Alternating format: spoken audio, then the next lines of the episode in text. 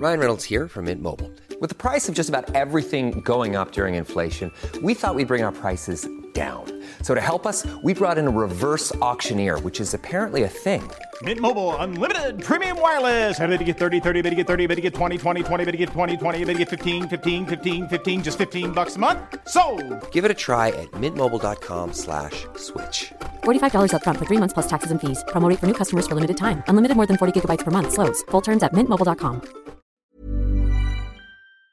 Il y a eu un, dépassement euh, de Red Bull, pour quelque raison qu'elle soit, on ne le saura pas, eux le savent seulement, si à un moment donné ils ont vraiment euh, un petit peu joué, ou si c'était un- une incompréhension, Euh, c'est- difficile à, à savoir de l'extérieur. Par contre, est-ce que ça a un effet sur la performance de l'année dernière? Moi je suis convaincu que oui. C'est un budget de développement, ils ont pu amener des pièces en plus, ils ont pu faire des choses en plus.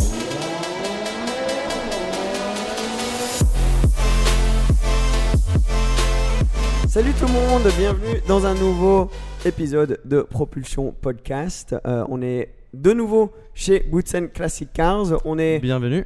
voilà, merci. T'as des nouvelles choses, des nouvelles choses là que, que tu peux nous montrer derrière? Euh, oui, oui. euh, bah, il y a une nouvelle, euh, une belle, belle Porsche 3 litres 6 turbo qui vient d'arriver, une 964. Justement, c'est la tienne. Bienvenue sur Propulsion, Jérôme D'Ambrosio. On, on applaudit. Ça nous fait vraiment Merci. plaisir de t'avoir avec nous. Euh, ça fait longtemps qu'on essaie d'organiser ça en plus. Ça Euh, fait quelques mois maintenant, je pense. Ouais, euh. Que j'harcèle euh, Jérôme. euh, Ouais, ouais, c'est vrai. Vous, vous vous connaissez depuis longtemps, mais on va rentrer un peu, Ouais, ouais. euh, un peu dans là-dedans. On va parler Formule 1 parce que pour euh, ceux qui peut-être potentiellement ne t'ont pas suivi jusqu'à présent, tu as euh, euh, une, une magnifique carrière dans le sport automobile, que ce soit en pilote ou même plus ensuite, dont on va parler aussi, que ce soit en Formule 1, en Formule E, et on verra euh, dans, dans le futur. Euh, mais j'ai envie de parler un peu de tout, de comment tu en es arrivé là, d'où vient ta passion pour le sport auto, et aussi des faits actuels euh, qui se passent en ce moment dans, dans- dans le sport automobile. Donc euh, vous, vous connaissez depuis... je Comment crois ça je, je crois que je l'ai rencontré quand j'avais 10 ans, même pas. Ah oui, quand même. Ouais, ouais. Euh, de- Il y a 20 ans. C'était quand tu entrais en 1.6, Il y a en 20 Renault ans. 1 litre 6. Chez, bah, chez nous, chez Bootsen Energy Racing à l'époque. Euh, Ah, parce que, vous faites, vous faites euh, aussi... Oui, on a une écurie de course à Wavre, Bootsen Ok. Racing aujourd'hui ça s'appelle. Et euh, oui, Jérôme était venu, euh, était venu quand il était devenu champion du monde de cartes, je me souviens. Euh, après, il était venu rouler pour nous en, un- en 1 litre 6 avec un manager euh, de folie en plus. euh, Ah oui, voilà. ici. Comment ça va? T'es dans tous les épisodes maintenant. voilà. voilà. Ouais. Super, merci. Bah oui, vous allez voir en arrière-plan, ils sont en train de travailler sur la Fiat 500 derrière. C'est très actif là. Il, il risque d'avoir des bruits, des personnes qui vont passer dans l'arrière-plan, mais c'est comme ça, hein, c'est très naturel. Euh, On s'est dit pourquoi pas se poser et, et faire cet épisode-là. Euh, tu as commencé avec le kart alors du coup? Exactement. Euh, donc j'ai commencé en. C'était en 96, 80. Donc plutôt 94 même. 94 en fait. Premier Grand Prix que je vais voir, c'est le, le, Le Grand Prix Maudit euh, à Imola en 94. Euh, moi j'étais là le samedi. Euh, et en fait, moi, toute ma famille, c'était plutôt dans le foot. Euh, mon, euh, mon parrain était le capitaine de l'équipe nationale belge à l'époque et il jouait à Parme et, euh, en Italie. Et il avait été invité au Grand Prix d'Imola, il m'avait amené avec lui. Et, euh, et moi, je suis, re- je suis revenu du Grand Prix en- et j'ai dit à ma famille euh, Bon, ben voilà, moi, c'est c'est plutôt ça que je veux faire. Euh, Mais depuis tout jeune ou pas de- du tout J'avais j'avais 7 ans, 6 ans, 7 Ouais, ans. des- voilà, Et, euh, j'ai j'ai accroché. Puis après quelques mois Imola. après, j'ai fait. Après Imola 94, tu t'es dit Ah, je veux faire de la F1. Forcément, en étant jeune comme ça, on n'a pas, j'ai pas, euh, il n'y a pas eu cette perception de ce qui s'était réellement passé. Moi, ce que j'avais vu, c'était des voitures de course. Euh, et puis seulement par la suite, euh, avec les années, j'ai compris que, que voilà, les, les événements qui s'étaient passés, c'était des, des événements tragiques. Mais c'était pas ça qui, euh, qui à l'époque, euh, j'avais été un petit peu protégé par ça aussi. Je veux dire, on m'avait pas. euh, Ouais. euh, sur- le samedi, effectivement, je me souviens de, de, Ratzenberger, de Ratzenberger, et nous, on était là pendant la qualif et, et l'hélicoptère. euh, euh, je me souviens de l'hélicoptère qui décolle et, euh, et mon père qui me dit euh, croise les doigts, il, il a eu un accident. Et moi, ça s'était arrêté là. Je ne savais pas après les Ouais. conséquences, ce qui s'était passé, s'il avait survécu ou pas. En l'occurrence, pas, malheureusement, c'était un, week-end tragique. Mais, euh, mais voilà, moi, ce que j'avais retenu en, étant jeune, c'est- les voitures. Et donc j'avais vraiment insisté pour, pour, pour faire un peu de carte et essayer de, de- d'avoir, euh, de passer derrière le volant. Forcément, j'ai, une petite moto depuis que j'avais 4-5 ans, donc c'est, euh, j'avais, j'ai été un peu baigné dans, dans, dans, les sports mécaniques, mais pas de manière, pas de manière intense. Et puis j'ai pu finalement monter sur un kart et là je suis complètement tombé amoureux de, de la sensation, du feeling. Euh, Parce que c'est intense le kart, hein. C'est. Ouais, très intense. Ouais, lui il a fait. Et il, il a fait euh, trois tours, il est sorti, il avait plus d'avant-bras, il voulait s'arrêter. ouais. Et ça, quand on est petit, justement, c'est- c'est- on souffre moins de la force Ouais, G c'est et tout ça, ça, ouais. donc on, on- on s'y habitue. Mais pour la petite anecdote, c'était assez marrant parce que ça, ça, ça révèle le- le- la nature compétitive qui est, qui est en moi et qui fait qu'à un moment donné, on continue à, avancer. On avait eu deux, deux séances. La première séance, c'était ma sœur qui avait été la plus rapide. Moi, ça m'a ça m'a mar- marqué, j'étais pas du tout content. Donc avec elle et tout, des amis à nous, ils sont tous partis euh, à la cafétéria prendre un chocolat chaud, peu importe ce que c'était. Et moi, j'étais resté assis pendant 20 minutes devant la grille pour être sûr de pouvoir avoir son kart à elle, parce que forcément, comme en tant, en tant que bon pilote, c'est la faute du Ouais, kart, c'est jamais la faute du pilote Toujours, toujours, toujours. pour, euh, pour pouvoir avoir son carte. Donc ça, c'était assez, ré- assez révélateur. Et puis après, bon, voilà, c'est, j'ai pu commencer. Mes parents m'ont acheté un kart, j'ai fait un championnat national, puis ça a évolué, euh, championnat européen, puis à 16 ans, euh, dans la catégorie principale, à l'époque, euh, championnat du monde, que, comme, comme euh, Cédric a dit, euh, j'ai eu la chance de gagner. Et puis euh, bah, Thierry, euh, Thierry qui m'a qui m'a fait passer à la voiture, mon premier manager aussi, et puis qui m'a euh, qui m'a fait rentrer dans la dans l'académie Renault et euh, et c'est comme ça qu'après bon la suite euh, Formule Formule 3, Formule euh, Formule, GP2. Formule Master à l'époque, oui, c'est vrai. GP2 et puis euh, puis Formule Formule 1 et puis Formule 1. Ça doit être très impressionnant de passer du kart à la voiture quand même. Bon, même si c'est, enfin, la- la- tu conduis un peu pareil, mais je veux dire, ça doit être quand même assez impressionnant de Ouais, passer une fois de, que une monoplace de- avec voilà, une c'est ça. tout autour de toi et tout, parce que le kart, le kart, c'est vraiment qu'une structure, quoi. Donc, euh, Moi, mon premier test, c'était à Zandvoort, euh, sur une Formule Ford. Et je me souviens que c'était un peu un sentiment de... J'étais un peu claustrophobe dans la voiture, parce qu'en kart, tu domines le kart. ouais, c'est ça. Moi, j'étais... Tu, tu, tu, euh, ton poids, c'est plus ou moins 50% du poids du kart, donc tu, tu, tu le domines. Même plus, je pense que je, dis une bêtise, là, c'était 120, 100, ouais, 120 kilos avec le pilote, donc euh, le kart, c'est le même poids que toi quasiment. Ouais. Euh, une voiture, c'est beaucoup plus imposant. Tu es, un peu plus. Ouais, t'as une position, fermé, tu es un peu plus enfermé. Et ça, j'ai dû un peu m'adapter. Euh, mais après, c'est du pilotage, un volant, c'est Ouais, des pédales. euh, Mais la un- première sensation, ça doit faire bizarre, je pense. Quand tu Oui. rentres dans la En voiture. plus, j'étais tout petit, donc c'était. Voilà. ouais. Et il y a des pilotes qui ont du mal à s'adapter, non? Qui, qui sont très forts en kart et qui, quand ils passent en, en- en- en voiture, en monoplace, c'est c'est pas exactement la même chose. Et d'ailleurs, pareil euh, pour des pilotes qui passent de monoplace à des voitures euh, type GT, etc., qui ont du mal à s'adapter. euh, euh, Ah bon Oui. Ouais. Quand t'es passé chez. Bentley Ouais, ou- j'ai fait, fait 5 courses en, en Bentley, en GT après mon passage en F1. C'est comme si tu fais du slalom ou, euh, ou de la descente à ski, ça n'a rien à voir. Euh, c'est. Ah oui, encore une fois, bon, ça a à voir dans le sens où c'est un volant et des pédales, donc, donc tu t'adaptes, mais pour aller chercher le dernier, le dernier dixième, tu dois avoir une certaine expérience. Donc, c'est pas parce que tu as fait de la F1 et que tu t'assieds dans une GT ou dans n'importe quelle voiture que tu vas être, euh, tu vas savoir, tu vas être capable de rouler, tu vas être capable d'aller vite, mais pour aller chercher les derniers dixièmes Mm. par rapport aux, spécialistes d'une discipline, quelconque qu'elle soit, euh, c'est il faut, faut apprendre. Il faut avoir cette expérience-là. ouais. Après, si tu arrives en F1, pardon Thierry, euh, Cédric, si tu arrives, si arrives en F1, c'est parce que justement, normalement, tu as cette capacité d'adaptation. Donc, Parce qu'entre les catégories. Voilà, donc à la fin, tu vas pouvoir t'adapter. Mais comme ça, en quelques courses, c'est pas dit que. Et toi, t'as roulé à l'époque, enfin, ton époque, c'est encore au moment où tu pouvais plus euh, faire les deux en même temps, par exemple. Parce que je sais qu'à l'époque euh, de mon père, par exemple, eux, ils pouvaient faire euh, un championnat de, de GT comme en complément de leur, de leur championnat de F1, quoi. Et ça, il n'y Ah, avait tu pas de problème pour euh, ça. faire les deux, je savais Bah, pas. Kubi- Kubica a un peu, euh, disons, cassé la chose pour tout le monde à ce niveau-là. C'est. C'est vrai qu'à l'époque, enfin, je vais pas parler de l'époque parce que j'étais pas là. Je pense que Thierry est plus que mieux, mieux amené euh, à pouvoir en parler. Mais nous, moi, on n'aurait pas pu se permettre. C'est très difficile. C'est-à-dire que tu dois pouvoir compromettre. Il y a quelques pilotes qui l'ont fait. Je pense que c'était. Est-ce que c'est pas un. Oui, c'est Fernando qui a fait, quand il roulait pour McLaren en F1, il a fait Indy. Ouais. mais vrai, il n'a pas vrai. fait Monaco. Donc, alors oui, Fernando, à cette étape-là de sa carrière et tout ça, peut-être.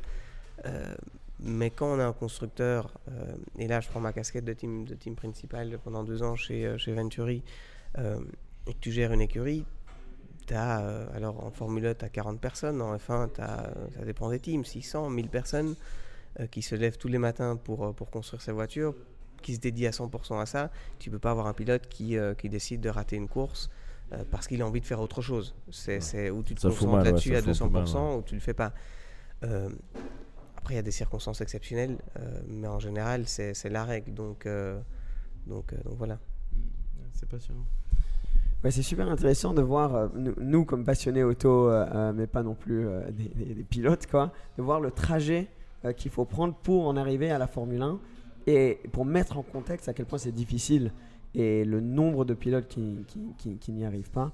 Euh, toi, tu y es arrivé, ça a dû être quand même une sacrée expérience. Est-ce que tu te rappelles du moment où tu as eu un appel ou une réunion ou quelque chose où tu as su, ok, c'est bon, je vais, je vais rouler en F1 C'était juste euh, avant Noël, en 2010. Ah, c'est un chouette cadeau Euh, alors. c'est un chouette cadeau, mais j'ai tellement une. euh, euh, pendant des semaines, oui, non, peut-être, on va voir, oui, ça va le faire, mais attends, tu dois encore attendre. Euh, finalement, c'est peut-être pas sûr, puis finalement, que tu, tu as un niveau de stress permanent. euh, et c'est pas un stress comme quand tu es derrière le volant, c'est un stress un peu plus négatif. euh, que tu peux que, pas contrôler. que- j'ai euh, j'ai explosé de joie. Et le lendemain, je suis tombé malade pendant, pendant 10 jours parce que, parce que tu relâches la pression. c'est ça, et, euh, ouais. donc j'ai passé mes vacances, vacances de Noël au lit. Mais c'était, c'est incroyable. Tu, commences, tu commences le kart en, en rêvant de F1. Peut-être pas en rêvant de F1 parce que tu sais pas vraiment encore ce que, ce que c'est. C'est des voitures magnifiques, mais tu pas cette relation d'imaginer pouvoir en faire ton métier. Mais vers 14, 15 ans, tu te dis voilà, c'est en- tu rêves de ça, c'est très très loin. Et puis, euh, puis le jour où tu as l'appel, et puis ce qui était surtout marquant pour moi, c'était être sur la grille à Melbourne. Euh, Melbourne, c'était Ouais. historiquement le premier Grand Prix de, de l'année. Et être là avec, euh, sur la même grille que certains pilotes, dont par exemple Michael, Ouais, c'est ça. c'est- C'est vrai. qui était à Imola en 94. Quand moi j'étais tout petit et que j'avais été voir le, le Grand Prix, c'était c'était quelque chose de, de- de fantastique pour moi, même pour ma famille, pour mon père qui suivait les courses. Euh, Ça, pour ça, la famille, ça doit être incroyable parce Ça qu'ils doit t'ont être euh, soutenu. une fierté, euh, euh, ouais. une Et fierté voilà. incroyable quoi. De te voir lui- sur la grille, ça doit être un truc de, de fou. fou, ça, je ouais, peux même beau, pas imaginer. même pas ça. Mais même pour Ça, Thierry et- aussi, qui, qui, qui était là depuis euh, euh, enfin, longtemps, qui t'a aussi aidé euh, là-dedans. Ça a dû être dingue pour lui aussi. Mais en fait, oui, mon père était ton manager pendant combien de temps? Ça fait Pas, un an, pas- deux ans? pas très longtemps, parce qu'il m'a laissé partir euh, Pour aller qui- dans- voilà, pour dans- aller chez dans- Renault. dans- chez Renault. Ouais, Euh, il m'a laissé partir, il m'a aidé à passer chez Renault. Hmm. Et puis je suis passé par là, mais c'est clair que tous ceux Ah, qui m'ont Pour euh, nous qui tous, m'ont c'était aidé. une fierté. hein. Euh, la Belgique, il n'y avait plus de pilote belge en F1 depuis 20 ans, je pense. Donc c'était c'était quelque chose d'assez voilà, d'assez d'assez magique. Après, de manière, je suis quelqu'un de très pragmatique. Euh, je veux dire, le, le, le, le moment, euh, le point culminant de ma carrière en F1, c'était ça, c'était d'y être arrivé. Malheureusement, j'ai pas, euh, j'ai pas gagné le Grand Prix, j'ai pas fait des podiums, j'ai pas marqué de points, ça a duré un an. J'ai fait encore un Grand Prix en remplaçant euh, Grosjean à, à Monza. Et, euh, et voilà, c'était une expérience incroyable, mais qui, euh, voilà, qui a pas non plus été. euh, je veux dire, on- j'ai pas réussi en F1 à aller, à aller faire des exploits. Ou, et, et finalement, le côté compétiteur fait que début de l'année, c'est extraordinaire d'y être. Et puis à un moment donné, tu te bats derrière parce que tu n'as pas la voiture pour être devant. Et, finalement, ce qui compte, c'est- une recherche quand même de la performance. Ouais. Et, euh, et puis voilà, mais c'était. c'était euh, J'ai appris sur le plan humain euh, énormément dans, dans, dans le chemin pour y arriver, plus Mhm. qu'autre chose. Est-ce que je voulais te demander au niveau, ça c'est peut-être un peu deeper ou quoi, mais au niveau psychologique, quand tu es dans cette situation, toi tu es un compétiteur né, tu, tu veux gagner à tout prix, quand tu as pas cette voiture pour arriver au résultat dont tu as envie, est-ce que ça a un- quand même un gros impact sur toi, sur ta mentalité? Est-ce que tu travailles là-dessus pour disons, surpasser ces, ces pensées négatives, on va dire? Non, parce que tu as toujours ta course à toi. Donc, tu as ton, ton coéquipier, ton, euh, tes références, les écuries contre qui tu te bats. À l'époque, nous, c'était HRT. euh, et Lotus, euh, mais pas Lotus Renault, c'est Lotus, Lotus Caterham. Euh, et donc, tu as ta bagarre en interne. Après, tu dois te concentrer là-dessus. Si tu te concentres là-dessus, tu fais bien et que les choses se mettent en place, tu vas pouvoir euh, Avancer, après avancer, aller dans une écurie euh, une meilleure écurie. En tout cas, c'est ce que tu espères. Donc, le, le- le- la frustration finalement de pas être. Alors, oui, tu, l'as, mais je pense que moi, j'ai même pas en fait eu le temps de l'avoir. C'est allé très vite. Je suis rentré en F1. Au début, c'est magique. Tu es en F1. Tu, après, tu te concentres sur, enfin, tu concentres sur, sur essayer de battre ton coéquipier, de, de- d'être en tout cas performant, de montrer que tu peux. Moi, c'était Timo, de montrer que tu peux, euh, que tu peux être, euh, être à sa hauteur. Moi, c'était important pour m'établir en tant que jeune pilote. Euh, et te battre contre les autres écuries, essayer de faire en sorte d'a- d'avancer le team de manière constructive. Et, et voilà. Et puis, euh, le temps que tu fasses ça, finalement, moi, c'était déjà euh, en novembre. Ah, Le mois de novembre, c'est un mois c'est difficile parce que tu te rends compte que tu n'as pas encore signé. euh, et que ça va peut-être pas se faire. Et puis euh, en décembre, j'ai eu la nouvelle que ça se, se ferait pas. Et pendant un mois, deux mois, c'était plus compliqué, mais après voilà, c'est la vie. Ah, parce que la F1, ça va vite en fait. C'est si tu te fais une mauvaise saison parce que la voiture ou parce que ça se passe mal, etc. Tu peux vite. euh, ça dépend des contrats, je pense, non? C'est pas. Là, vous aviez un contrat d'un d'un- d'un an, c'est ça? Les jeunes pilotes, souvent, c'est un an. Un an. Et, Et, après, euh, c'est. Et puis voilà, moi je suis. euh, tu, tu fais un an, puis en général, euh, enfin ça, ça dépend. C'est c'est pas tous les pilotes, c'est pas un an. Il y a des teams qui ont des options sur euh, le plus long terme. Ça dépend un peu. Moi, je suis pas. rentré- Il n'y avait pas de filière chez Marussia à Virgin où je suis allé, donc j'étais pas un pilote de la maison. J'étais d'une autre. Je faisais partie d'une autre écurie. Et, euh, et donc, euh, donc, moi, c'était un an. Et il y a aussi tout le côté de la presse qu'il faut gérer en même temps. Donc Ouais, pendant que toi, tu es en train de, de- de gérer ça en perso, euh, mentalement, tout ça, etc., il y a tous les jours, je pense, les mêmes questions qui reviennent, qui reviennent, qui reviennent. Et ça, ça doit être... Quand je regarde les, les interviews, des fois, je me dis, Pff. même moi, limite, j'ai tellement entendu la question et les réponses que, que, que ça fait beaucoup. Donc j'imagine même pas pour les pilotes. Oui. Après, moi, et chacun est différent. Donc moi, je peux parler seulement de, de ma perspective à moi. Ça fait partie du boulot. Alors oui, c'est pas facile, mais on est dans le, on est, fait partie des 20 pilotes qui, qui, qui conduisent des Formule 1. Euh, on a une chance extraordinaire. Ça fait partie du boulot. faut pouvoir euh, gérer. Et si tu n'arrives pas à gérer ces pressions-là, t'as pas ta Ouais. place. Ouais, T'as ouais. t'as pas ta place là. Parce qu'effectivement, c'est c'est dur. c'est de la, c'est- Il y a beaucoup de pression. Il y a les médias, il y a de l'attention, mais ça fait partie de ce boulot-là. C'est Si tu exactement sais ça, pas, si tu sais ouais. pas le gérer, il faut pas faire ce sûr. boulot-là. C'est 30% du, du job en fait, à peu près. Ouais, mais c'est pouvoir euh, euh, avoir les bonnes réactions et, et le bon tempérament sous pression, euh, Mais que tu ce soit vois, dedans ou en dehors de la C'est voiture. simplement la capacité de pouvoir rester concentré sur ce qu'il faut faire. C'est pas c'est pas 30% de ton boulot, c'est c'est pas ça ton boulot. Quand tu dois le faire, tu dois répondre à une question, tu réponds, mais ton boulot c'est de rester concentré justement que ça ça te perturbe pas et euh, que tu puisses évoluer à 100% de tes capacités quand tu es dans la voiture avec tes ingénieurs. C'est ce qui compte le plus euh, le plus. Et d'ailleurs, tu le vois souvent dans les voitures. Quand ils parlent au micro, ils insultent souvent, machin. Ils sont assez. euh, ils sont assez. enfin, ils disent un peu ce qu'ils pensent au moment voulu. Et devant les caméras, même s'ils sont énervés, ben là, Charles Leclerc, c'est un peu ce qu'il avait fait la dernière saison. Il était vraiment énervé, le mec, il a dit allez. Je réponds à la question et après j'irai regueuler de mon côté. C'était Vettel qui l'a bien dit une fois. Il a dit Tu penses si tu mets un microphone sur, euh, sur les joueurs de foot, ils sont pas en Ah train oui. de dire euh, des trucs. C'est juste que nous, on a un micro et on est à 250, euh, à l'adrénaline, une voiture à côté. Oui, désolé, il y a un petit mot comme ça qui sort, mais bon, voilà, c'est pas grave. Mais limite, maintenant, c'est drôle. Enfin, c'est Ouais, maintenant, de- maintenant, il joue dessus. ouais. Forcément, il joue dessus. Mais c'est comme tu dis, à un moment donné, alors, quand ça part dans des prend des proportions extrêmes, et là encore une fois, je vais prendre ma casquette, pas pilote, mais de, team principal. euh, j'ai un petit mot, on discute, fais- mais après, tu es dans la voiture, ton cœur il à 180 pulsations minutes, l'adrénaline il, est, euh, il est élevé, donc ce qui est important justement, c'est la capacité, dès qu'on enlève le casque, de dire ok, sorry, c'est pas c'est pas ce que je voulais dire, c'est pas ça, je voulais pas le dire comme ça.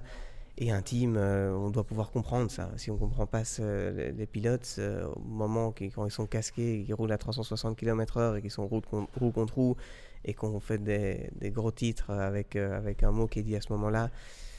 Oui, c'est normal. La presse aime ça, mais je pense qu'en interne, en team, en tant que pilote, euh, même si on n'aimerait pas entendre ça, ça fait partie de la course, ça fait partie de l'intensité de la course. Et un pilote, c'est c'est pas facile quand il est derrière le volant. Et mais la team aussi d'ailleurs, parce que tu le vois dans les, euh, dans les box, ils sont autant à fond que, que le pilote en fait. Donc limite quand ils sont ils s'insultent entre guillemets entre eux, c'est normal en fait. Ils sont tous les tous dans la même pression, je pense. C'est vrai, enfin. je pense que mon rythme cardiaque, Tout le monde est Tout le monde. ensemble, tu vois, toi, toi, bon. toi qui as fait un petit peu de, toi qui a été un peu dans les box à une époque, tu Ouais, racontais. tu- Même toi qui faisais les- le- ton petit job, tu étais à, à fond dans, le, dans, Ah ouais, dans la course. Voilà. Si le pilote dépasse Y a pas de quelqu'un, petit job dans on le. Non, dépasse enfin, tous je veux dire, ensemble. euh, Ça, par c'est rapport, très vrai, voilà. ça, c'est très vrai. Mais je veux dire, C'est un sport tu- d'équipe, ton- ouais. Toi, tu, bon, je sais pas, mais t'as un pilote, ton pilote dépasse quelqu'un, c'est vraiment tout le monde qui est là en train de hurler. euh, Je veux dire, c'est incroyable. Tu fais un bon pit stop, t'es félicité par tout le monde, toute l'écurie est contente, et c'est pas juste que le pilote, tu vois, c'est vraiment tous les mécanos, les ingénieurs, c'est tout le monde derrière. quoi. Tu peux, moi je pense que toi tu le sais, toi tu le vois vraiment des deux sens aujourd'hui. c'était quand, quand j'ai arrêté ma carrière de pilote et que je suis passé euh, euh, du côté du management, j'avais deux préoccupations. Je me suis dit, je ne sais pas y répondre tant que je vais pas sur un circuit. La première, c'était est-ce que je vais vouloir être derrière le volant? Parce que si je veux être derrière le volant, c'est euh, Moi, je me suis demandé ça quand je t'ai vu au, Mexique. c'est compliqué. Tu te dis, euh, la relation avec les pilotes et tout ça, c'est. euh, Et heureusement, les voitures sont montées en piste la première fois en Arabie Saoudite. Je les ai vues entre les rails. je suis content d'être ici. Et j'étais content d'être là où j'étais. Voilà, j'avais passé, j'avais, j'étais passé au-delà. J'avais tourné la page et, et même sur le circuit, en fait, cette page était vraiment tournée du rôle de pilote. La deuxième euh, préoccupation que j'avais, c'est tu vis une vie entre, euh, j'avais 7 ans à l'époque, euh, quand j'ai commencé, jusqu'à euh, 34, d'adrénaline, d'intensité, de passion, de... de, de, de- C'est difficile à décrire ce que tu ressens derrière à le 100 volant. à l'heure, enfin 300 à l'heure du coup. Et est-ce que je vais pouvoir euh, revivre ça dans un autre rôle dans ma vie? C'est c'est- c'est une question quand même, quand, quand tu vis pour ta passion pendant tant d'années, c'est c'est une question qui est quand même, euh, que je me suis posée. Et euh, quand je pense que c'est Edo qui gagne la première victoire euh, au, euh, au Mexique l'année dernière, euh, à Puebla, euh, il y a deux ans, c'est comme si j'avais gagné, comme si j'étais derrière la ça, voiture. ça, et et l'adrénaline en fait, et la passion que tu as, et le, le- le- C'est la- toujours la- joie que tu as, c'est que tu sois pour moi en tout cas, que je sois derrière euh, avec les écouteurs ou avec le casque, c'est vraiment c'est différent, mais, mais c'est moins, c'est pas moins intense Le, aujourd'hui. le rythme cardiaque reste le même? Et, et le rythme cardiaque du départ, il est quasiment pareil. Il est. euh, C'est fou ça quand même. j'ai mis euh, un- une horloge de, enfin, vous savez, un, un heart rate monitor Ouais, ouais. pour euh, sur un départ euh, une fois et et euh, j'étais à, je pense que j'étais à 150, 160, rien, assis sur ma chaise à juste regarder le Mhm. départ. Et c'était plus ou moins les valeurs que j'avais dans la voiture. Euh, donc, Ouais, euh, tu as toujours cette. cette, euh, Et cette, surtout euh, que tu l'as vécu, donc en fait, euh, tu peux encore plus te projeter que quelqu'un qui n'a pas couru et qui Aussi, est. euh, ouais. C- Ça aussi, mais en fait, tous ceux qui font ce métier, et encore une fois, c'est important de revenir à ce que, ce que, ce que je disais là, là tout de suite, pour moi en tout cas, c'est qu'il n'y a, pas de- il y a pas de petit rôle, il n'y a pas de petit, euh, petit métier dans, dans, dans le box. Euh, S'il y a une personne qui ne fait pas son boulot et qui n'est pas là par passion, qui n'est pas passionnée parce que parce qu'elle fait, ça peut pas marcher. Tu gagnes pas. Tu n'es pas aux avant-postes. Et, euh, et donc, je suis sûr, je suis pas dans la peau de, de- mon voisin, mais ce que je vois, quand je discute avec mes, mes gars et tout ça, tu sens qu'il y a une passion. Tu sens que pendant la course, euh, même sur le muret des ingénieurs, parfois tu as des discussions qui sont un peu plus, euh, un peu plus intenses que, que, quand tu es au bureau, parce que, parce que forcément, et puis le bureau, le lundi matin, on revient et ouais, on réécoute les conversations radio et ouais, j'étais un peu énervé, mais c'est- pas grave, c'est normal, euh, tant que ça reste Ouais, constructif, il n'y a pas de souci. Mais il y a la passion et, euh, et l'adrénaline, et ça c'est pour tout le monde, les mécanos, les ingénieurs, les, les petits managers, les, les, les propriétaires, team principal. euh, c'est Tout le monde est dedans ensemble. Quoi. Mais dans n'importe quelle, euh, enfin, n'importe quelle course, c'est-à-dire là on parle de F1, mais euh, chez euh, Bentley, c'est ça C'était euh, Bentley, c'était le même principe. C'était tout, il y avait de la pression. dans- Enfin, je présume on, est là par, on est là par Voilà. passion et par, euh, par la passion de la- l'automobile et par la passion de la compétition. Et, euh, et donc, peu importe euh, quelle compétition, Ouais, que ce soit la Formule 1, l'IndyCar, Le Mans, ou peu importe, peu importe qu'il y ait des spectateurs ou pas de spectateurs, on a envie de bien faire. Ouais. on Ça est là pour, je- par passion. Je me suis toujours demandé à quel point euh, dans la voiture on ressent les, les spectateurs, l'ambiance qu'il peut y avoir ou quelque chose, parce que tu as dû avoir un, un home race en Belgique du coup, euh, ce qui a dû être quand même incroyable euh, pour toi. Est-ce que ça, ça t'a vraiment euh, aidé ou mis plus de pression? Tu as vécu comment ça euh, euh, l'interaction avec les foules? Moi, j'ai toujours euh, aimé les courses à domicile. Euh, à Spa, même en Formule 2, euh, en Formule 1. En Formule 1, forcément, on savait que j'allais pas gagner. Mais, euh, mais c'était. euh, c'est- un public qui, qui est- là peut-être un peu plus pour toi, euh, pour te supporter, en espérant que tu fasses une bonne course. Et, euh, finalement, c'est la course automobile, c'est un, un, un écosystème où tu as les teams, les courses, les pilotes, les spectateurs, les sponsors et tout ça, sans, sans qu'il y ait, sans qu'il y ait euh, de spectateurs, tu as peut-être moins de sponsors, sans que, sans que s'il n'y a pas de course, il n'y a pas de show, le spectateur n'est pas, là non plus. Enfin, tout le monde, on vit les uns des autres, entre guillemets. Euh, on fait vivre l'écosystème euh, grâce, grâce à tout le monde. Et, euh, et donc, pouvoir avoir ce contact avec les spectateurs à domicile qui sont là un peu plus pour toi, c'est quelque chose de- d'intense et de, de Ah. J'imagine ça On doit peut, être. on peut euh, rappeler aussi que à la fin du compte, on n'est que des petits Belges. Mm. Et de... Non mais c'est vrai, c'est vrai. Et c'est, c'est- pour, pour quelqu'un de, de, de Belgique à arriver en F1, c'est, ça peut être un peu plus compliqué que quelqu'un qui vient de France, qui a des énormes sponsors derrière, qui a enfin, des facilités. C'est un, sûr. c'est un peu différent, disons. On est, on est un petit pays. Alors dès qu'on a quelqu'un qui, qui court dans une catégorie comme la F1 on- et qu'on a la chance de le voir à la maison, il y a quand même beaucoup de monde qui vient soutenir et qui est content et qui est fier de son petit belge. Surtout que vous avez un super circuit. Hein. Oui, Ah, de, de un, il y a un super circuit, mais il y a- il y, a vraiment cette passion pour l'automobile, euh, euh, je trouve aussi, qu'il n'y a pas de partout, mais peut-être que c'est grâce au, au circuit, euh, l'histoire qu'il y a avec euh, le sport auto. Donc euh, ça, ça a dû être... euh, je, je- je peux même pas imaginer l'ambiance, parce que toi, dans la voiture, limite, tu es dans ton truc, euh, qui est cette ambiance-là, toi, tu es dans la voiture, ça change pas énormément. Mais les personnes qui étaient là quand tu as couru euh, à Spa, ça a dû être euh, euh, quand même incroyable. On le voit aujourd'hui, quand il y a Max qui fait à Zandvoort, Enfin, c'est des. J'étais à niveau. cette année, c'était Ah ouais euh, c'était euh, c'est impressionnant. Ouais, ouais, c'est c'est impressionnant. L'engouement, c'est vraiment euh, exceptionnel. Mais pour revenir, je pense qu'en Belgique, on a alors c'est vrai qu'on a un petit pays, mais on a une tradition malgré tout de, de course auto, euh, et notamment avec les deux plus les deux plus grands représentants. Je pense que c'est Jackie et Thierry. euh, qui ont, euh, qui ont tous les deux gagné des grands prix en Formule 1, qui ont fait des carrières exceptionnelles.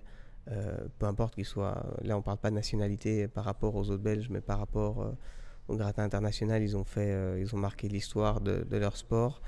Et, euh, et, et c'est quelque chose, effectivement, je pense pour un, un petit pays en termes d'habitants et, et nombre d'habitants, on a, on a, euh, ils ont été fiers de ça. Ils ont créé, je pense que ça a créé une certaine culture du sport auto.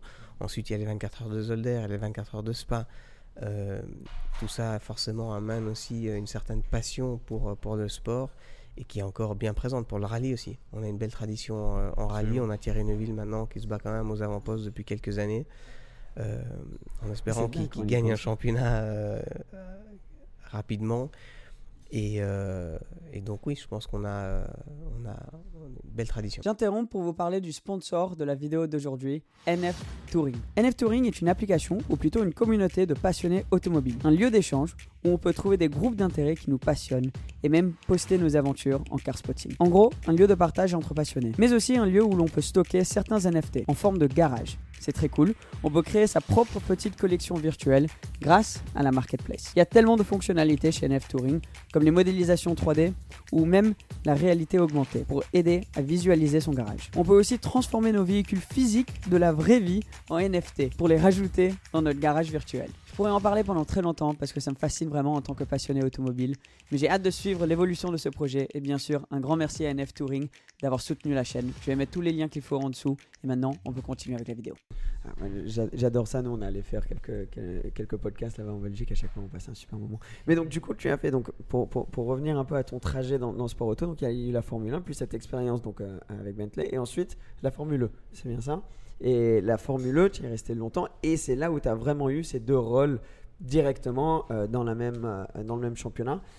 Mais en tant que, que, passionné euh, sport auto, je me suis toujours demandé comment c'était de, de- de convertir vers euh, euh, la Formule 1, disons, à la Formule 1, parce que c'est complètement différent. Toi, t'étais dans la Formule E où il fallait Au changer de début. voiture euh, en plein milieu de la course. J'ai fait les deux. J'ai fait les deux. Tu as fait la première, le Ouais. premier championnat? J'ai fait, fait toutes les. Il y a, je pense qu'on est cinq à avoir fait toutes les courses, à avoir été sur toutes les courses de Formule 1 depuis le début. Wow. Et euh, je faisais partie des cinq euh, euh, qui étaient ben, les, cinq, les cinq qui ont fait toutes les courses à Séoul quand ils ont fait une petite cérémonie pour, euh, pour célébrer euh, l'événement.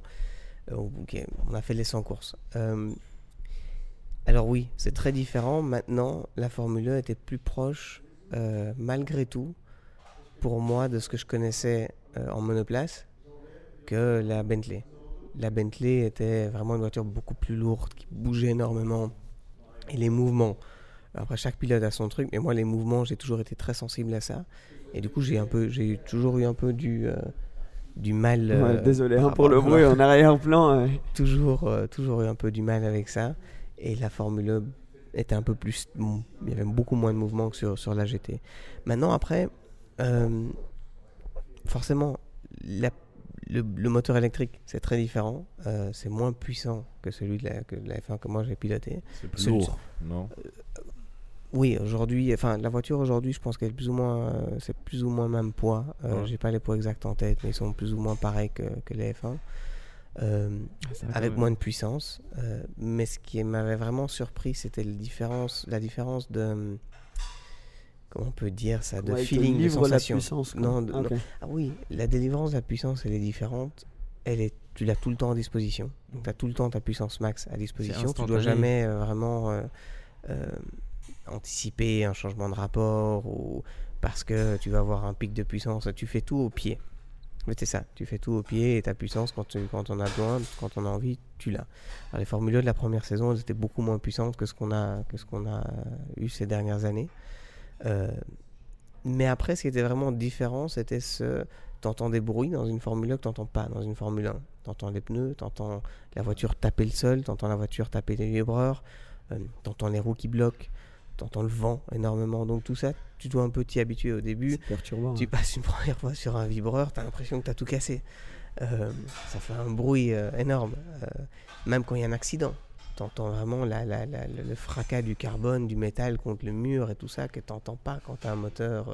qui c'est différent. Encore une fois, c'est c'est quelque chose de, de complètement différent et on s'y habitue. Mais il y a des pilotes, après oui, chacun, il y en a qui sont... en- qui- si, si on met le même, euh, je pense, si on met le même, euh, le même nombre de temps dans les, dans- un pilote dans une Formule 1, une GT, une Formule 1, peu importe, il a toujours sa, sa- sa voiture un petit peu de, de- de préférence, euh, mais à la fin, ça reste une voiture. Il y a un volant, il y a deux pédales, euh, et le but, c'est de freiner le plus tard possible, d'aller le plus vite possible au milieu le plus vite. hein. et d'aller le plus, le plus vite possible au milieu du, au milieu du virage. Donc c'est- de faire le, le virage parfait et tu apprends ta voiture et tu apprends à le faire avec ce que tu as en main. Ouais, ouais. Et est-ce que tu te rappelles quand, quand tu as été présenté à la Formule 1 la, la- la première fois? Parce qu'au début, c'était quand même, mm, pour toi en tant que pilote, de te lancer là-dedans pour ta carrière, c'est une grosse décision. Et il fallait avoir confiance en. en- en- Tu t'investissais non seulement ton temps, etc., mais vraiment, tu t'investissais. Je vais aider à développer un championnat euh, et, et continuer ma carrière là-bas. Donc, qu'est-ce qui t'a fait prendre euh, euh, cette décision de rejoindre la, la FE À l'époque, en fait, euh, je savais que j'allais plus retourner en F1. Euh, donc il y avait plusieurs voies. Euh, principalement, il y en avait deux à, ce moment-là qui étaient restées de manière plus concrète. C'était la Formule 1 et l'endurance.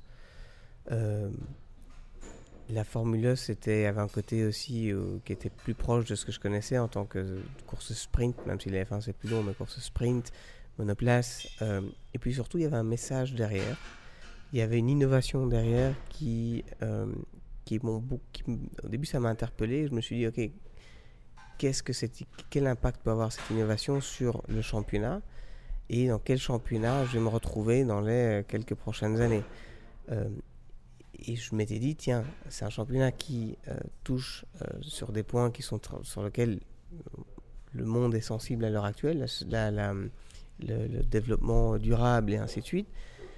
Et je m'étais dit qu'il y allait certainement avoir un écosystème euh, euh, durable à tous les niveaux, pas seulement sur, euh, sur, sur la technologie, mais dans les teams, dans les sponsors et tout ça, parce que justement on touche sur des bons points, c'est intéressant.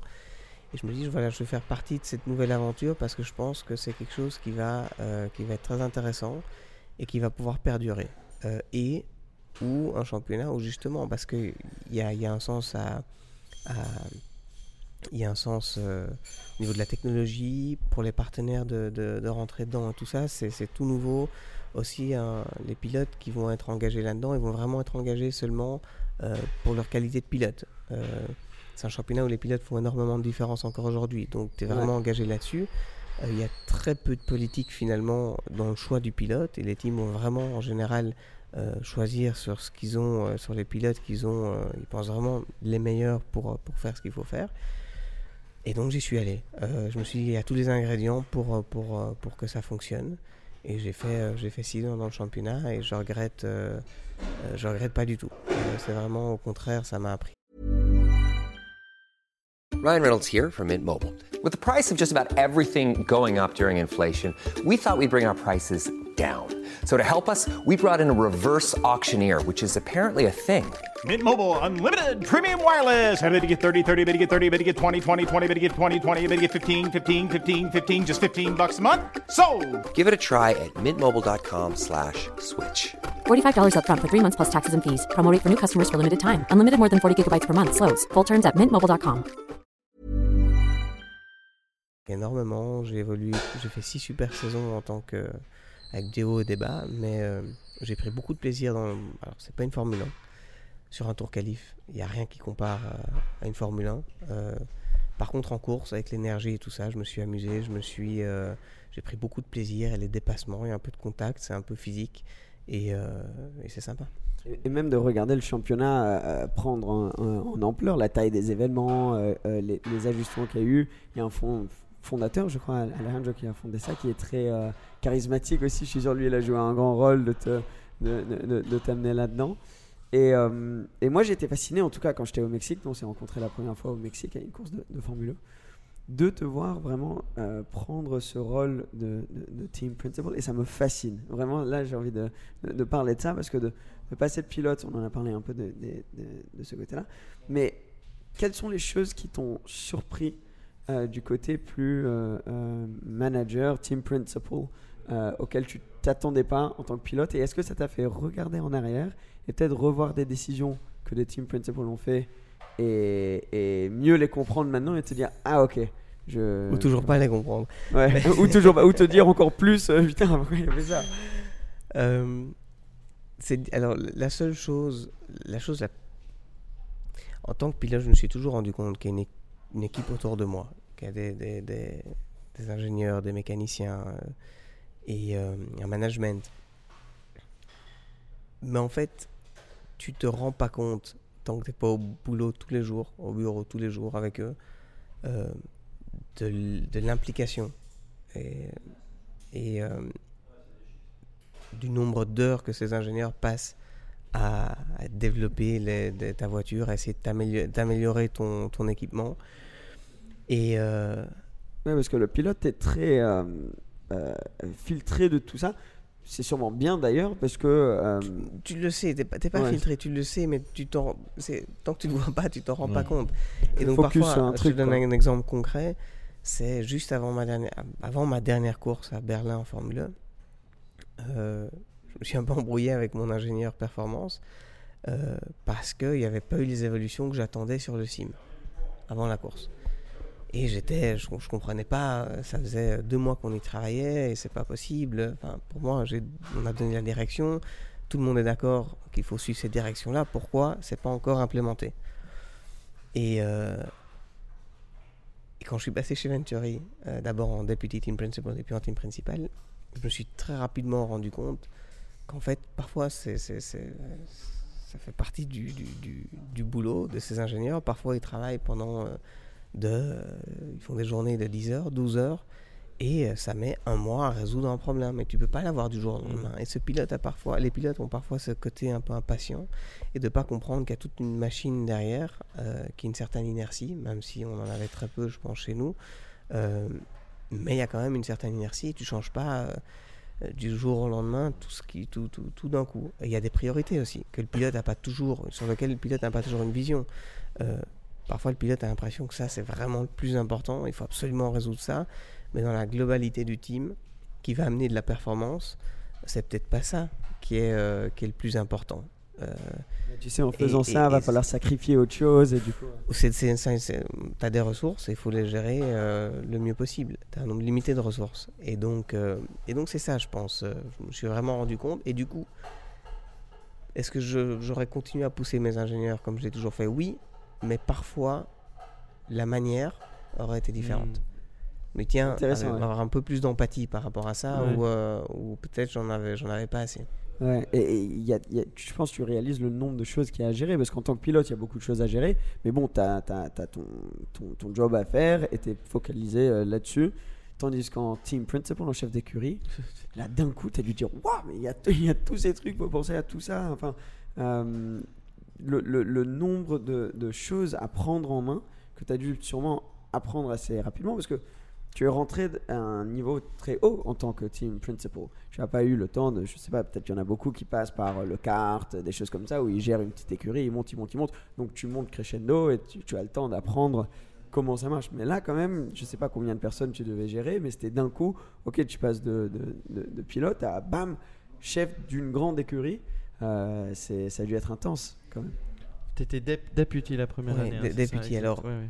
Quand même. En- en- Ah non, non, c'est génial. encore une fois, non mais c'est important parce que c'est euh, de un, t'es jamais tout seul.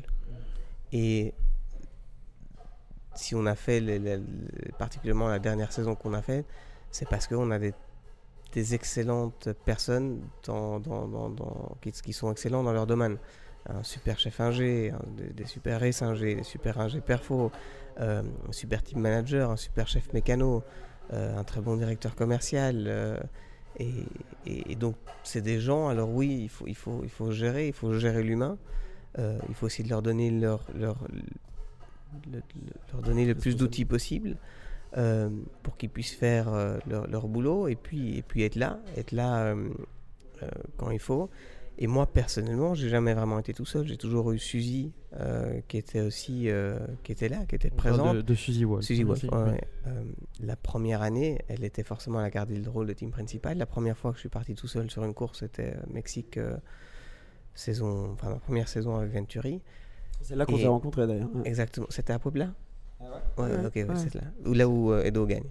Exact. Ah. Et, euh, et donc, euh, euh, c'était progressif. Et même quand j'ai pris le rôle de team principal, euh, il y avait toujours que Suzy qui était là, avec qui je pouvais discuter, euh, le board, les propriétaires.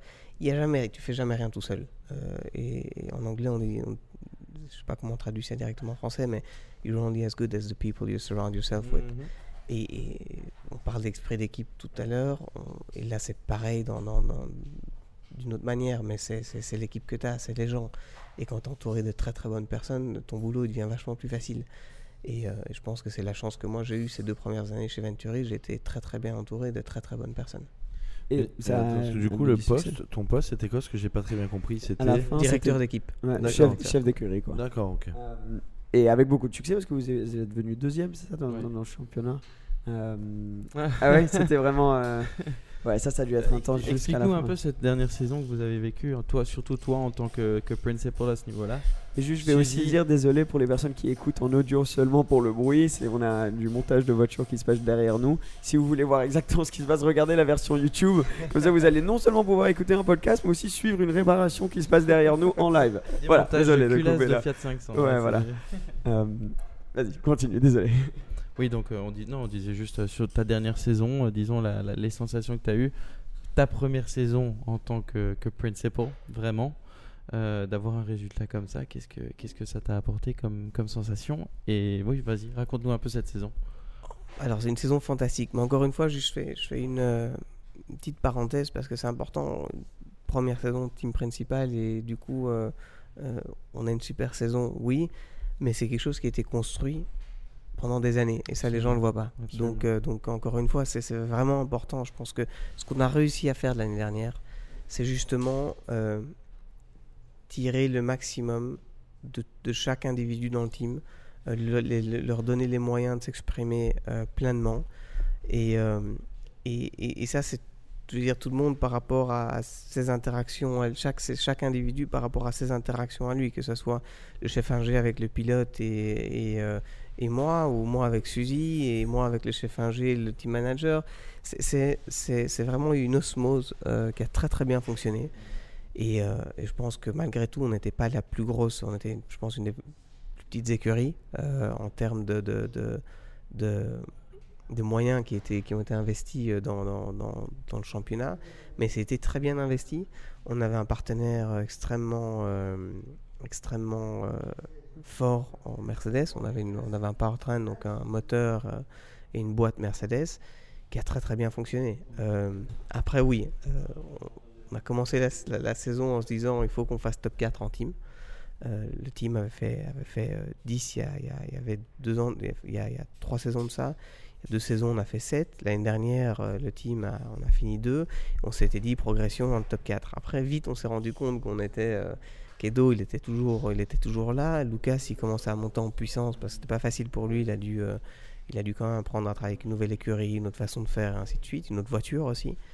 Euh, et on est arrivé à trois courses de la fin en tête, trois week-ends de la fin en tête, et finalement, euh, on met pas tout dans l'ordre sur les six derniers week-ends, mais vraiment, il y a beaucoup, beaucoup de choses qui se mettent pas en ordre. On a deux crevaisons, on a des pénalités, euh, et c'est un peu tout le monde. C'est encore une fois, c'est un, c'est un travail d'équipe, donc c'est c'est- c'est l'équipe en elle-même. On n'a pas réussi à tout maximiser. Qui fait, ce qui fait qu'on on finit deuxième. Alors c'est exceptionnel devant, euh, devant DS, devant Jaguar, devant euh, euh, C'est fou ça devant- pour le mettre en Porsche, contexte. devant, ouais. devant, euh, de grosses écuries, écuries. Des moyens. euh, Mais, euh, mais on, je pense qu'on avait la possibilité de faire peut-être encore un peu mieux. Mais encore une fois, c'est c'est notre, c'est notre, notre, notre caractère compétitif euh, qui fait qu'on a toujours envie de plus. On peut mais à- toujours faire mieux. voilà, mais après, avec le recul, on a fait une saison incroyable, on a vécu des moments incroyables. Je pense qu'on, on- je sais pas combien de courses on gagne. 5, c'est possible. Je pense qu'on gagne 5 courses. Euh, on fait des pôles, on fait des super pôles. euh, on fait un double podium euh, à la première course en Arabie Saoudite. Et humainement, ça a été, euh, ça a été génial. Moi, je, je voulais vite te demander. On voit beaucoup de pilotes de F1 qui sont passés à la Formule E. Mais aujourd'hui, on voit aussi beaucoup de, de jeunes qui entrent directement dans la Formule E euh, et construisent leur carrière de là. Est-ce que tu vo- vois l'inverse se passer à un moment ou à un autre Un jeune qui, disons, commence en, en Formule E qui arriverait en F1 éventuellement? C'est un peu ce qui s'est passé avec. c'est- euh, passé oui, avec De- oui, c'est vrai, De Vries. Avec. Nick. euh, C'est juste. Ah, l- Les F1, oui, c'est- des choix de carrière. Je pense que euh, aujourd'hui, il y a quelques disciplines dans lesquelles les pilotes peuvent être, euh, peuvent être professionnels, que ce soit Le Mans, la Formule IndyCar. Euh, après, les F1 reste le, le, Le summum. le summum, le, euh, le nec le plus ultra pour, pour tout pilote. C'est là où on a envie d'être. euh, parce que ça reste les plus belles voitures du monde. On peut tourner ça comme on veut. Donc, donc ça, c'est assez c'est clair. Euh, donc je pense que si à un moment donné un pilote euh, de la Formule 1 a les moyens d'aller en Formule 1 comme on l'a vu avec Nick, ah, mais forcément il, il va, il va y Ouais, aller. c'est. Euh, bah, c'est- un rêve d'enfant. Euh, Et ça t'a jamais euh, tenté de faire les 24 heures du Mans ou ce genre de course-là? Alors Parce que ça- moi, je trouve que c'est une des. Enfin, c'est une des disciplines les plus dures dans l'automobile, je pense. Parce que 24 heures à, à faire. Enfin, même si on tourne, mais je veux dire, c'est une des courses les plus. Les plus ça, dures, je mentalement, pense. physiquement, tout Enfin, ça, je ça pense. Après, je m'en rends pas compte, mais. Je pense que mentalement, humainement, pour toute l'écurie. Moi, j'ai juste fait les 24 heures de spa. Et je me souviens, à un moment donné, arrivé à 5 heures du matin, les mécanos qui dorment dans le garage. euh, c'est des euh, équipes, c'est- fait les 24 heures oui, c'est- c'est- humainement, c'est une saison dans un championnat, par exemple, comme la Formule 1. Tu, tu, euh, chaque saison, tu t'écris un livre. Euh, sur une course de 24 heures, tu écris le livre en 24 heures. C'est ça. Euh, c'est c'est, euh, c'est- une histoire. Enfin, c'est assez. J'en ai fait qu'une et c'est comme ça que moi je l'ai vécu, je l'ai ressenti.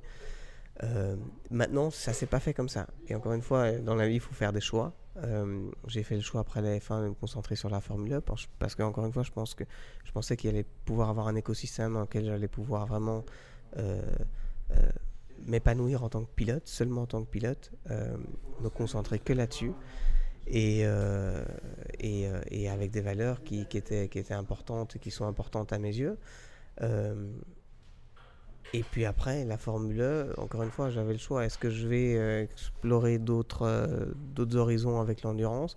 Après, de manière très pragmatique, je pense pas que si, si moi, avec ma casquette de team principal, si je vais faire les 24 heures du Mans, je sais pas, je suis, euh, je suis Peugeot ou quelque chose, je fais les 24 heures du Mans, je vais pas aller chercher D'Ambrosio qui a pas aucune expérience euh, en Ouais. endurance, euh, qui va encore rouler euh, peut-être quelques années.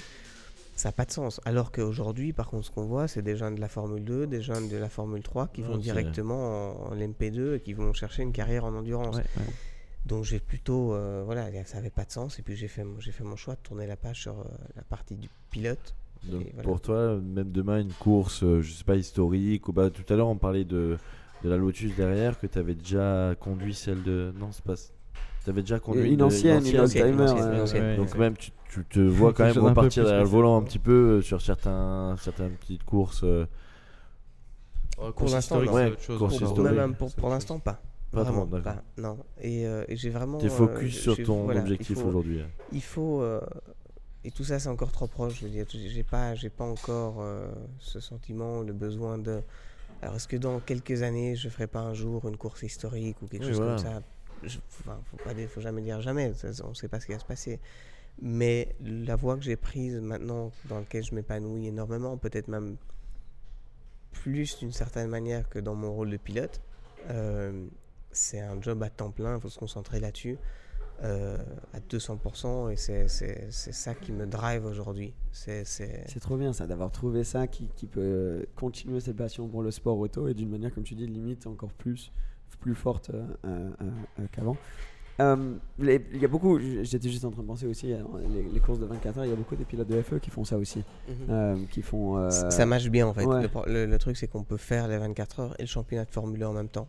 Euh, et c'est vrai que les championnats de Formule 1 aujourd'hui, surtout au début, il y avait 10, 12 courses, mais c'est vrai que là il y a toujours plus ou moins, je pense, 10 week-ends. Donc tu as le temps de faire d'autres choses. Un pilote qui, a sa tête encore derrière le volant, il a envie de rouler. C'est ce qui est important. Il a envie de, pour lui, c'est- important. Et donc, euh, plus de courses tu fais, mieux c'est. Et il y en a beaucoup qui font, qui font les doubles programmes. Et est-ce que tu vois euh, la Formule E et la Formule 1 avoir des types de partnership euh, euh, est-ce que, la technologie et le développement de la Formule E pourraient servir à la Formule 1 Euh, Est-ce que, est que tu demandais pour les pilotes comment ça se passe? Ben, Moi, je me suis toujours dit que peut-être qu'un jour, ça pourrait un petit peu euh, euh, arriver plus proche. Je sais pas, des, des, euh, une course euh, de FE à un endroit où il y a une course de F1 euh, le- la même semaine ou quelque chose Mm. comme ça. Je sais pas. Et c'est deux groupes pense- différents après. hein, Je veux dire, c'est.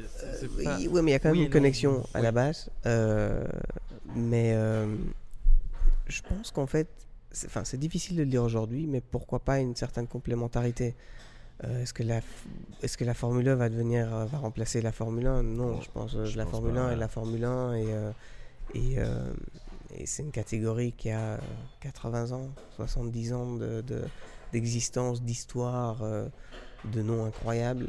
euh, et donc, euh, non. Par contre, une certaine complémentarité, pourquoi pas Euh, Mais encore une fois, avec, en, en ayant une, une- une proposition euh, vraiment euh, distincte dans, dans- dans- dans ce qu'ils offrent au public, dans ce qu'ils offrent euh, aux partenaires et tout ça. Alors oui, ça reste la course auto, mais de manière différente. Et je pense, je pense vraiment que... je pense plutôt que c'est ça le futur plutôt que, que, Ouais, je que, vois. que, que, euh, que la Formule 1 qui, qui remplace Mais, mais d'ailleurs, la FE et la Formule 1, ils font les mêmes circuits ou pas? Je me suis... Non, voilà, c'est. il y en a Sauf Monaco. Certains, sauf Monaco. Sauf, Ouais, sauf ouais, Monaco, Monaco. voilà. Il y a que Monaco Et au Mexique. euh, quand- Au Mexique, tu as raison, on fait une partie du circuit de, de la Formule 1. Il, il pourrait, on pourrait partager quelques Ouais, courses. c'est ça, je me suis mais la ça dépend, ça, je pense que ça, c'est quelque chose qui. euh, ça, ça dépend des, des- des- des promoteurs, ça dépend de la Formule Ouais. 1, ça dépend de la Formule 1, ça dépend de, Les voitures comment aussi. eux- de, de beaucoup de choses. Et aujourd'hui, Oui. je pense qu'on n'en est pas forcément euh, début, là euh, directement. Au début, comme on disait, la Formule 1, c'était tu changes de voiture en milieu de la Ouais, course. maintenant, Et à Monaco, vous faisiez euh, la moitié du circuit aussi parce qu'elle elle, elle tenait pas tout, tout, tout le circuit. hein. Oui, au début, c'est on faisait, génial, on c'est faisait, on faisait génial de 20, voir 20 où minutes. c'est- où c'est arrivé, hein. euh, Il y a une belle évolution d'un coup, en fait. grosse hein. évolution. Et là, on va voir avec la Gen 3 euh, euh, aussi, il y a une grosse, il y a une grosse évolution. Mais, euh, mais euh, euh, c'est encore vraiment, euh, je pense qu'on ne peut pas comparer les technologies aujourd'hui au niveau de la course automobile. Elles n'en sont pas au même stade. Aujourd'hui, euh, faire un Grand Prix à 300 km/h avec, euh, avec, euh, sur, des, sur des circuits comme, comme Spa ou euh, euh, pendant une heure et demie, deux heures, c'est, c'est, c'est- la, la Formule 1 n'en est pas encore là. Et c'est, et c'est pas grave, parce que, parce que c'est pas, c'est pas 80 là, c'est ans pas de- là où elle doit être. Et encore une fois, moi je les ai jamais vus. Euh, tout le monde aime bien faire la comparaison et instaurer peut-être même une certaine compétition entre les deux. Mais moi je l'ai jamais vécu comme ça, je l'ai jamais vu comme ça. C'est deux catégories différentes, c'est deux choses très différentes, deux championnats très différents. Et euh, il y a de la place, je pense, en tout cas aujourd'hui, il y a de la place pour les deux. Alors, euh, complètement rien à voir, là je, je pars dans, un- autre sens. Mais en tant que chef d'écurie, j'ai envie d'avoir ton point de vue sur ce qui s'est passé récemment avec Red Bull et leur euh, budget cap. Parce que je peux pas souvent parler à des, à des chefs d'écurie, j'ai juste envie de voir ce que tu en penses, que tes premières réactions quand tu as entendu ça. Est-ce que ça te, tu dis, bon, bah, c'est. C'est pas grave du tout, ça se fait euh, super facilement, etc. Ou tu te dis vraiment, oula, comment ils ont laissé ça passer euh, C'est quand même un sacré truc. Alors, il y, a- plusieurs points dans, dans- la saga. Le premier point qu'il faut, faut être clair, c'est que moi, je suis pas dans les. dans... Aujourd'hui, enfin, jusqu'à, j'ai arrêté chez Venturi maintenant euh, euh, fin septembre, euh, pardon, fin, fin août. Mais j'ai une vision seulement sur la Formule 1. J'ai pas de vision. où il y a aussi un COSCAP et tout ça. Le COSCAP de la F1 est quand même plus important, plus compliqué. Après, il y a huit écuries qui ont réussi à, à- à le respecter. Donc, y y a pas, je pense qu'a priori, il n'y a pas de raison de ne pas le respecter. Bon, il y a eu, euh, y a eu, un, un- y a eu un, dépassement euh, de Red Bull. Euh, pour quelque raison qu'elle soit, on ne le saura pas. Eux le savent seulement. Si à un moment donné, ils ont vraiment euh, un petit peu joué, ou si c'était un- une incompréhension. c'est- difficile à, à savoir de l'extérieur. Par contre, est-ce que ça a un effet sur la performance de l'année dernière? Moi, je suis convaincu que oui.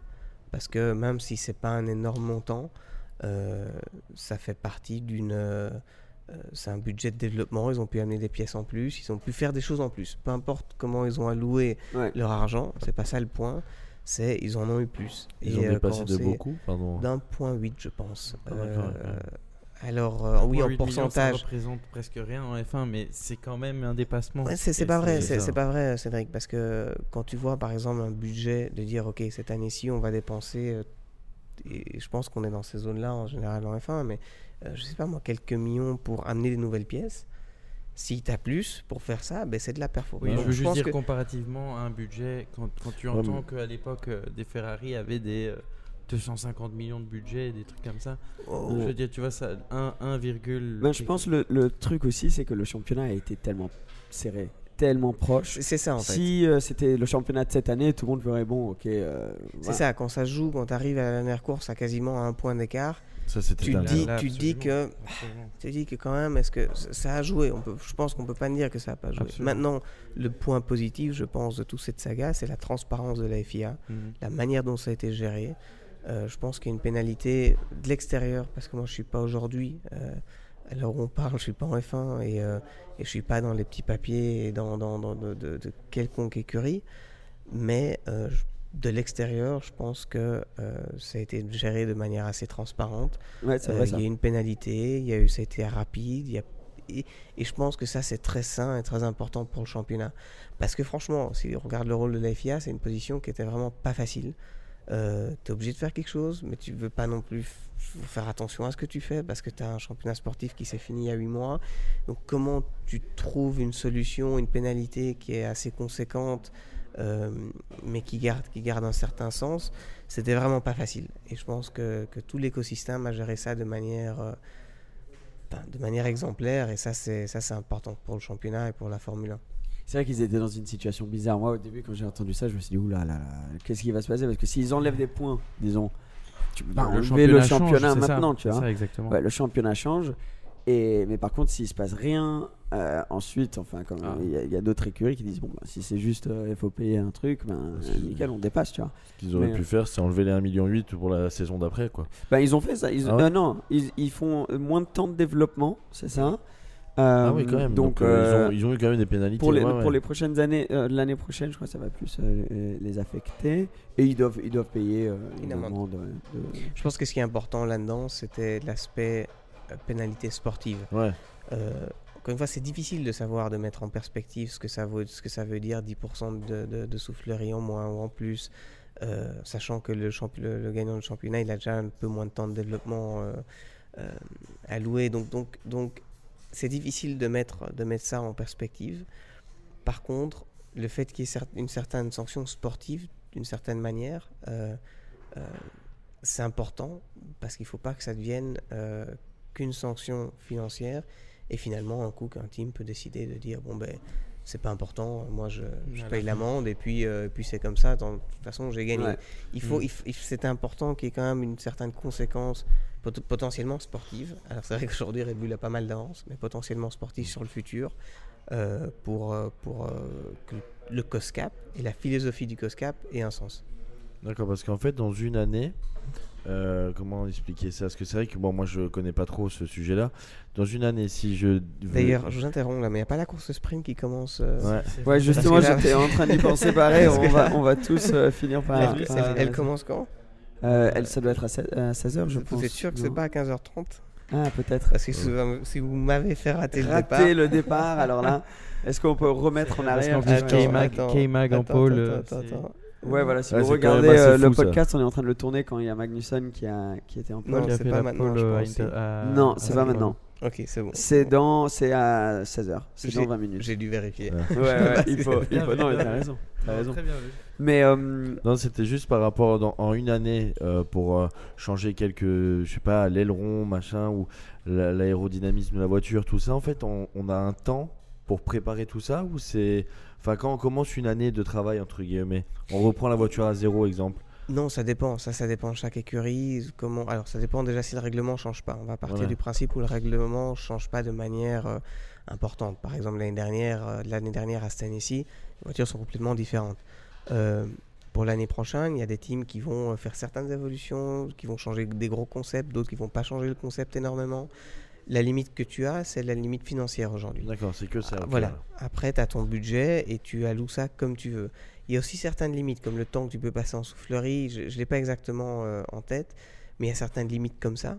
Ouais, Je Et sais qu'il y a une journée d'essai, enfin, non, une semaine d'essai à. Ça, c'est en F1. Après, Non, je Ah, parle de F1. Je Ouais, je parle de oui. la F1. Je parle de la F1. Il y a une, Euh, une semaine d'essai, je crois, ah ouais, Barcelone. ouais. Oui, mais ça, c'est les essais collectifs. Ça, c'est les essais collectifs et tout ça. Mais, le dév- mais le- en termes de développement de la voiture, il y a certaines restrictions et il faut rester dans, dans celle-là. Mais la plus grosse restriction aujourd'hui reste une des plus importantes, reste l'aspect euh, l'aspect financier. Ouais. il y a ça aussi en FE. J'étais pas, je savais pas qu'il y avait Ils l'introduisent à partir de l'année prochaine. Ah, ils l'introduisent là. Ok. En fait, il y a eu un dry run. Donc, comme ils avaient fait en F1 l'année dernière, donc on a déjà soumis toutes les, euh, toutes les, euh, la comptabilité Ouais. et tout ça pour savoir comment pour faire savoir aussi. ouais. comment faire et pour savoir si on a fait des erreurs ou pas. La F1 a eu ça aussi pendant, euh, pendant euh, un an avant, euh, avant de devoir soumettre les vrais, les vrais, la, vraie compta- la vraie comptabilité, euh, les vraies dépenses. Et l'année prochaine, la Formule 1 rentre dans, dans, dans ce schéma-là. Je pense que c'est très important parce que tout à l'heure, je parlais de, de pourquoi aller dans un champ- pourquoi la Formule 1, je pensais que ça allait pouvoir aussi être durable par rapport à, à, à tous les, euh, tous les, euh, les joueurs, enfin les, players qui sont, qui sont dedans, que ce soit les pilotes, les teams et tout ça, c'est parce qu'il y avait beaucoup de choses qui avaient du sens, les coûts étaient assez raisonnables et ainsi de suite. Euh, après, ça c'est aussi, ça a aussi évolué, les coûts, parce que c'est la course automobile. Et euh, d'un autre côté, la F1 et maintenant la Formule 1, cette durabilité par rapport à donner un sens à un, business, qui, ça doit quand même je garder un sens financier à ça, parce qu'on peut pas, la course automobile ne peut pas dépendre que des, des, des- des- des poches euh, Ouais, sans, sans illimitées, fond, ouais. illimitées. Euh, si on veut justement avoir, avoir du sens, garder une certaine proportion et garder une certaine, euh, un certain sens à tout ce qu'on fait, il faut, faut que ça puisse aussi avoir un sens financier. Et donc le fait d'introduire le COSCAP, justement, pour moi, c'est quelque chose de très très important pour la durabilité du sport dans le temps. Parce que voilà, ça va faire que les teams, euh, tous les gens, et maintenant c'est le cas aussi en Formule 1, euh, en fait, tu as, un business case qui, qui, euh, qui fonctionne.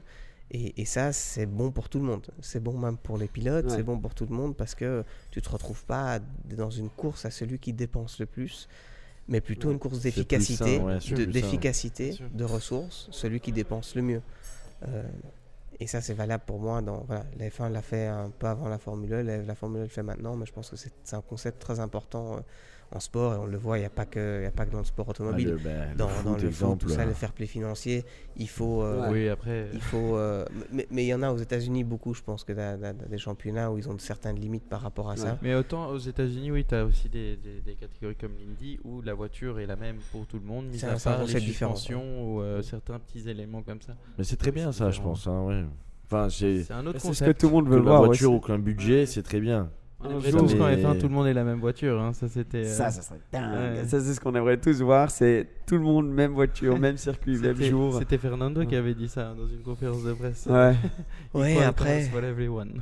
Ça oui, après, ce sera amusant peut-être pour quelques courses, mais je pense que la diversité de voitures, la- les différentes voitures, les différents concepts, les ingénieurs, c'est- c'est grâce à ça aussi que la- c'est pour Ouais. ça que la F1 a, a- a probablement tous les meilleurs, en tout cas beaucoup les, les- les meilleurs ingés et tout ça, et surtout au niveau de la conception, ils ont envie d'être en F1 parce que ils ont une, une- une palette d'opportunités à disposition euh, pour pouvoir s'amuser et développer que- qu'ils n'ont pratiquement dans aucune autre catégorie. Donc je pense que il faut trouver, il faut, il faut trouver la bonne balance et je pense que la Formule 1 va vraiment vers ça aujourd'hui, entre, entre le COSCAP et, et garder quand même une identité à chaque écurie, une Ouais. liberté de développement. Et finalement, ça a le même effet. C'est ce qu'on voit aujourd'hui quand même, beaucoup de, compétitions. On a vu l'année dernière aussi. Euh, et je pense que le COSCAP aujourd'hui va faire qu'on va voir euh, de plus en plus de teams qui vont être, là. Aujourd'hui, il n'y a plus de voitures. Quand moi je roulais en Formule 1, j'étais à 4-5 secondes des temps de, de la pole, peut-être plus parfois.